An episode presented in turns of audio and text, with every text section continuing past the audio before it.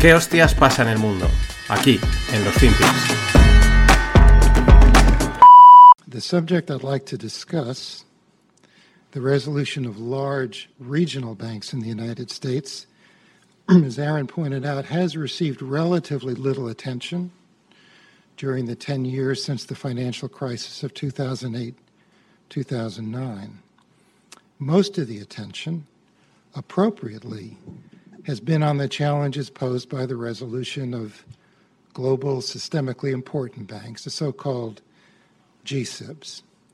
However, regional banks, which for the purposes of today's discussion, I'll categorize as banks with assets between 50 and 500 billion dollars, pose very significant resolution challenges to the FDIC that are quite distinct from those posed by the so called GSIBs and quite distinct from the smaller community banks. Their size, complexity, reliance on market funding, and uninsured deposits would present very substantial risks in resolution with potential systemic consequences.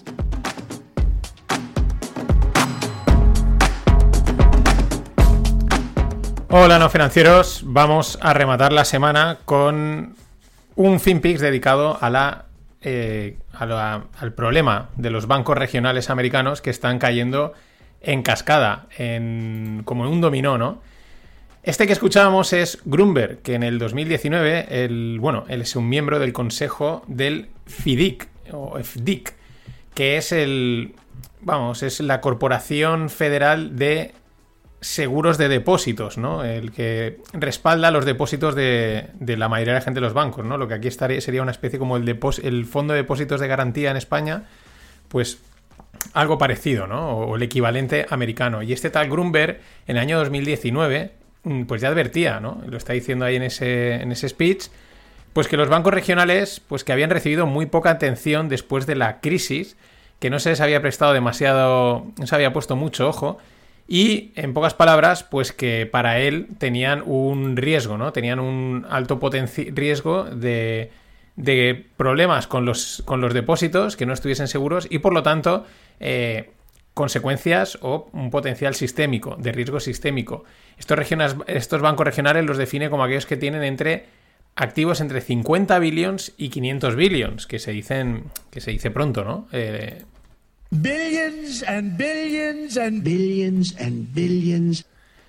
Y eh, pues con eso vamos, ¿no? Vamos a ver un poco todo lo que ha estado pasando o, lleva pasando, sobre todo centrado, eh, pues porque hay una cuenta de Twitter que se llama Coveysi Letter, ¿vale? Es una newsletter y la verdad es que están llevan haciendo un seguimiento de todo este tema muy bueno, ¿no? Eh, y, y, prácticamente, pues gracias a ellos viene el FinPix de hoy, pero bien, es la recopilación de todo lo que han publicado hasta hoy y me parece muy interesante. Bueno, primero cae Silicon Valley, luego cae First Republic y a partir de ahí el dominó bancario continúa. Entre medias, pues no, la crisis bancaria ya está solventada, no os preocupéis, igual hay alguno más con problema, no, no tenéis que preocuparos, esto ya está controlado, pero, pero no, ¿no? Y de hecho, pues si entre Silicon Valley y First Republic eh, pasaron como unas dos, un, par de semanitas más o menos, tres semanas o algo así, o un mes, no sé, por ahí estará, eh, aunque desde el primer momento eh, ya sonan las alarmas. Pues de First Republic al siguiente, que es Pac West Bancorp, pues nada, han pasado días, ¿no? Eh, este, este banco está cayendo, pues ayer un 54%. Eh, vamos, a precio de derribo. Y no es el único, ¿vale? Porque estaba cayendo toda la banca regional americana a plomo. De hecho, en lo que va de año, en este 2023, pues, por ejemplo, os voy a poner las, las cifras, ¿no? Home, Home Street ha caído un 75%. PacWest, que es el que estábamos hablando, un 71%, Metropolitan Bank un 64%, Zions Bank un 51%, Western Alliance un 47%, Keycorp un 45%, Harbor One un 39%, eh, Valley National 35%, ¿no? Y así. Es decir, vamos, la sangría está siendo al estilo de las tecnológicas en el, año pasado, en el 2022, que caían a plomo de esta manera.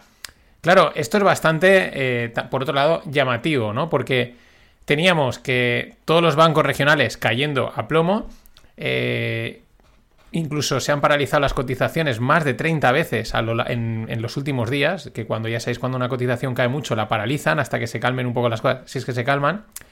Y sin embargo, pues no había ningún comentario del FIDIC este o de la Fed o de nadie, ¿no? No había ningún tipo de, de statement sobre el tema.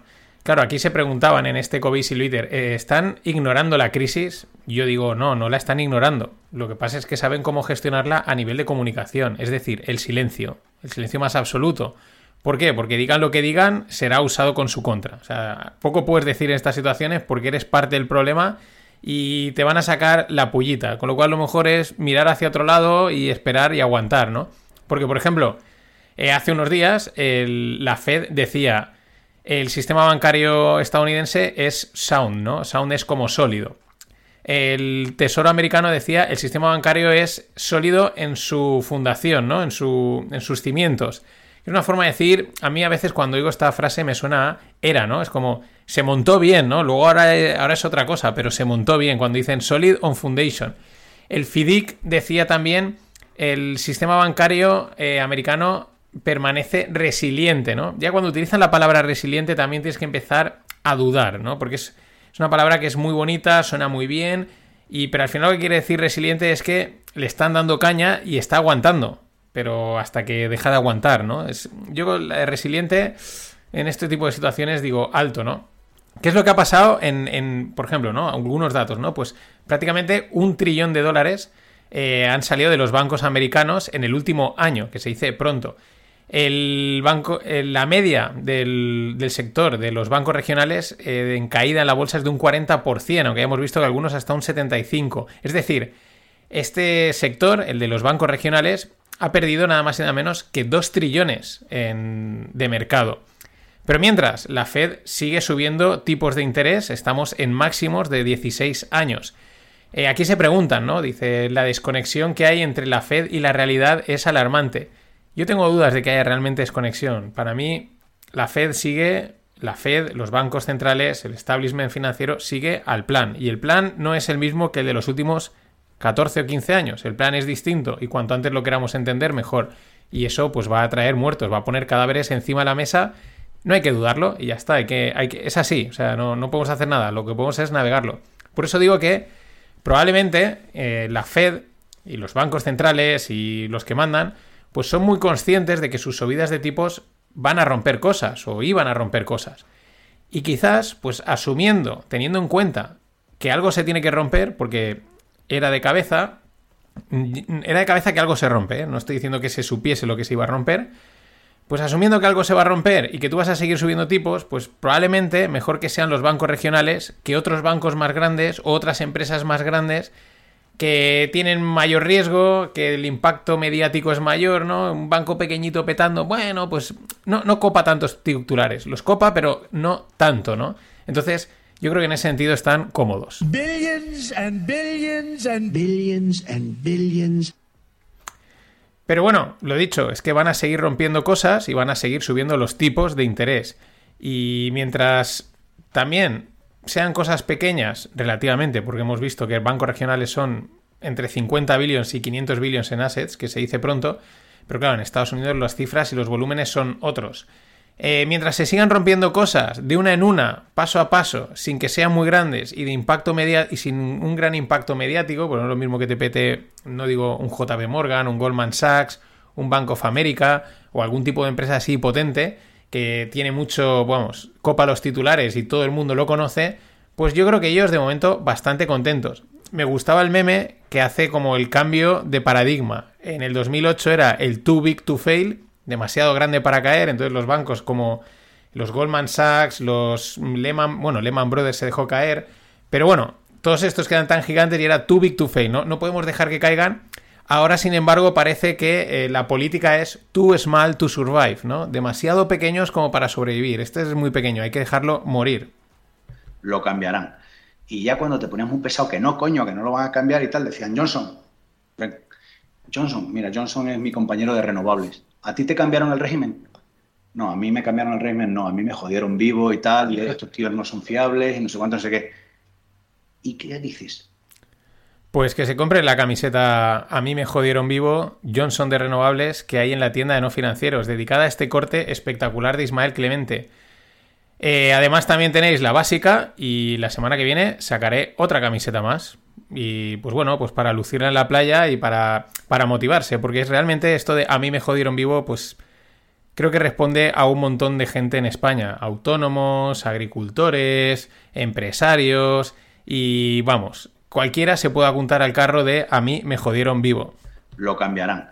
Y ya cuando te ponías un pesado que no, coño, que no lo van a cambiar y tal, decían Johnson. Johnson, mira, Johnson es mi compañero de renovables. ¿A ti te cambiaron el régimen? No, a mí me cambiaron el régimen, no, a mí me jodieron vivo y tal, y estos tíos no son fiables y no sé cuánto, no sé qué. ¿Y qué dices? Billions and billions and billions and billions. Y seguimos con los billions, ¿no? Seguimos con esta crisis de los bancos regionales o crisis del sistema financiero, eh, conato de crisis, como lo queramos ver. Al final los mercados financieros son un sitio de suma cero, es decir, uno gana y otro pierde. No, no gana todo el mundo, no pierde todo el mundo. Siempre hay, hay dos partes, una que gana y una que pierde. Esto es una cosa muy importante que muchas veces se nos olvida y por eso pues es imposible ganar siempre y batir siempre al mercado. Es matemáticamente es imposible. De ahí lo de que por eso responde a lo de es un sitio de suma cero. Y estas crisis de los bancos regionales pues no están siendo distintas hay un perdedor y hay un ganador. Pierde, aunque quizás el balance total sea de pérdida, pero hay también un ganador, ¿no? Pierde el contribuyente y los accionistas de los bancos caídos. ¿Por qué pierde el contribuyente? Porque se le ha inyectado dinero a estos bancos. ¿Y quién ganan? Pues los big boys, los de Wall Street, In Diamond We Trust. Por ejemplo, eh, las pérdidas que acumula el FDIC, el FDIC este, el, que asegura los depósitos, porque ha inyectado dinero en estos bancos, son las siguientes. En Silicon Valley Bank inyectó 20 billions. En el Fair Republic Bank invirtió, o sea, inyectó 13 billions. En el Signature Bank 3 billions. Más luego aparte, eh, pues si vamos por al, lado suizo, eh, VS convenció a los reguladores suizos de inyectar 10 billions, ¿no? Entonces, estos son los nuevos bailouts, ¿no? El, nuevo salvar a los bancos. También aquí hay que darle una vuelta. O dice, no, es que es dinero del contribuyente ya, pero están salvando los depósitos. No lo estoy justificando, estoy explicándolo. Están salvando los depósitos, con lo cual la gente a pie de calle que tenía los depósitos ahí, pues vale, eh, quiero decir, ha pagado unos impuestos y ahora que ha habido un problema le han salvado el depósito. O sea, bueno, pues ahí, ahí hay mucho debate. Luego otra cosa es quién es el depositante, porque en alguna de estos bancos, pues igual lo que han acabado salvando es a multimillonarios chinos, a startups, y entonces ya, ya es otro tema, ¿no? Pero el tema es que se inyecta pasta en los bancos y estos, eh, pues luego acaban palmando. Es una especie de bailout, ¿no? De, de, rescate de los bancos, pero por otra vía. Billions and billions and billions and billions. Y es que el esquema está siendo este, por lo que decía de, de que siempre hay alguien que gana. Un banco tiene problemas. Entonces, como tiene problemas y están en riesgo los depósitos, y los depósitos es algo que se entiende que no puede estar en riesgo, ¿no? Son como intocables, ¿no? La gente no puede perder dinero, o los clientes no pueden perder dinero, un dinero que tienen simplemente depositado ahí, ¿no? Como una caja fuerte, eh, para que entendamos, pues se entiende que eso. ¿Por qué? Porque la confianza en el sistema, eh, los problemas son enormes, ¿no?